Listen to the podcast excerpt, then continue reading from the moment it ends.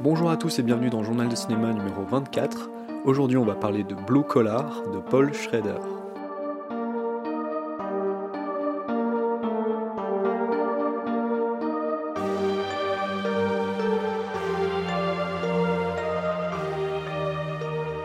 Alors tout d'abord, je m'excuse pour l'absence dernière d'épisodes, mais entre coronavirus, manque de temps et logistique compliquée, ça a été difficile de faire de nouveaux épisodes. Mais je vais essayer de reprendre un rythme hebdomadaire au plus vite.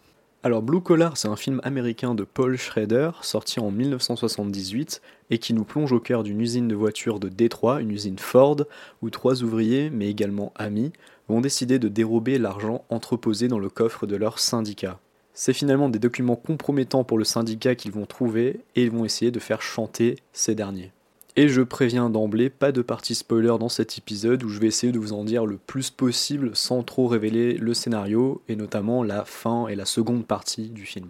Blue Collar, c'est donc le premier film de Paul Schrader derrière la caméra, après avoir notamment scénarisé Taxi Driver de Scorsese et Obsession de Brian De Palma, il décide de mettre en scène ses propres scénarios à l'écran avec des films comme Mishima, Hardcore ou encore récemment First Reformed, qui est un excellent film avec Ethan Hawke que je vous recommande.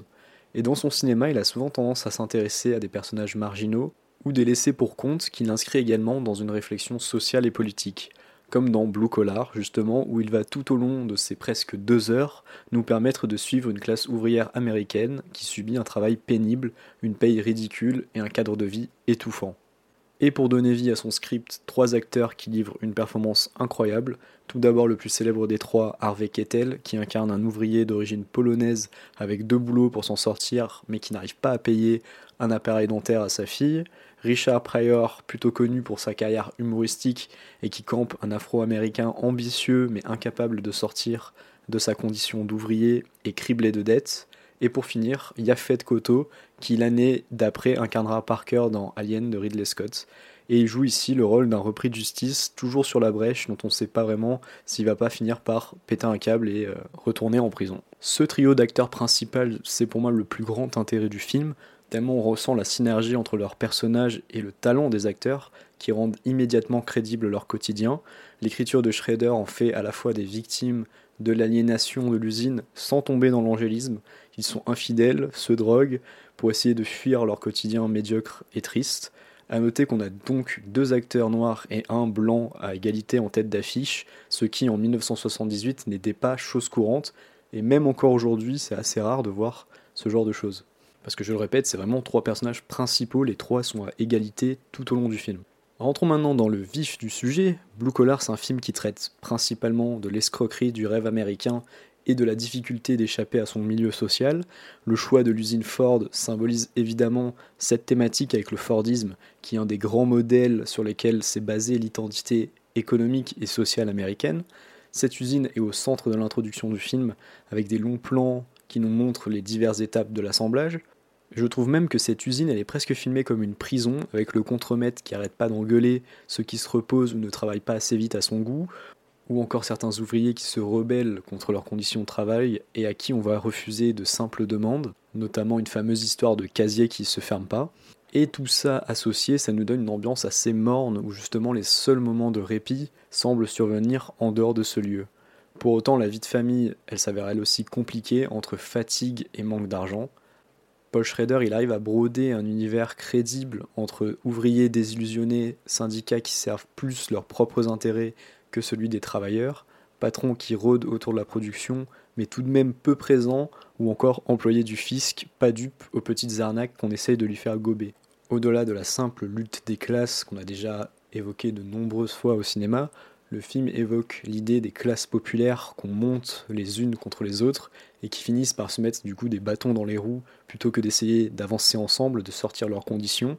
Thème qui a d'ailleurs été très bien traité par un des grands films de l'année dernière, je ne vais pas en parler, mais ceux qui l'auront vu le reconnaîtront.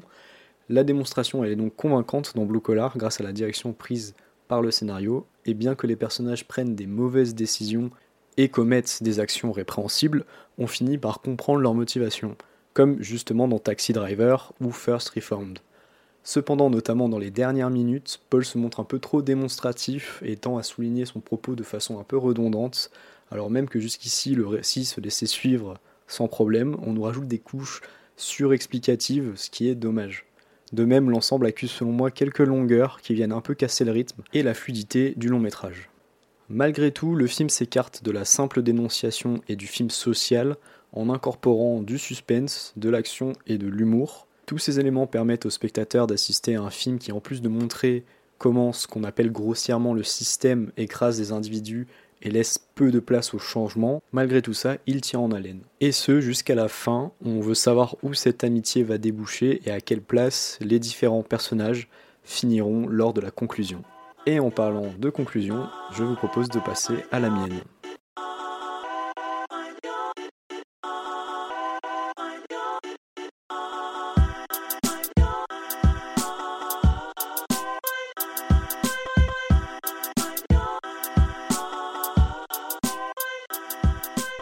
Alors, est-ce que je recommande Blue Collar? Oui, je recommande fortement d'y jeter un œil pour diverses raisons.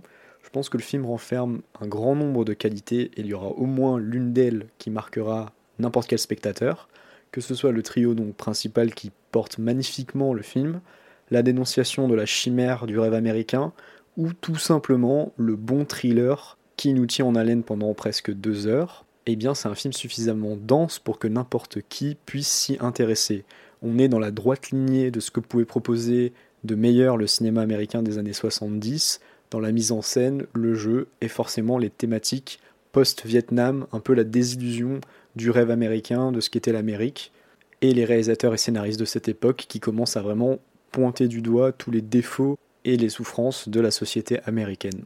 Et donc pour terminer, je peux que vous inviter à essayer de voir ce film qui, je trouve, est un peu méconnu. Personnellement, je ne le connaissais pas avant de l'avoir vu, alors que son metteur en scène a eu un grand impact sur le cinéma américain.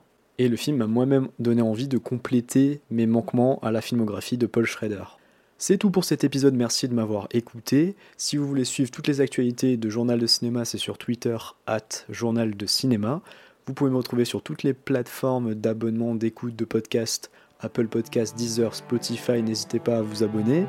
Moi, je vous retrouve au prochain épisode. Je vous remercie. Bye bye.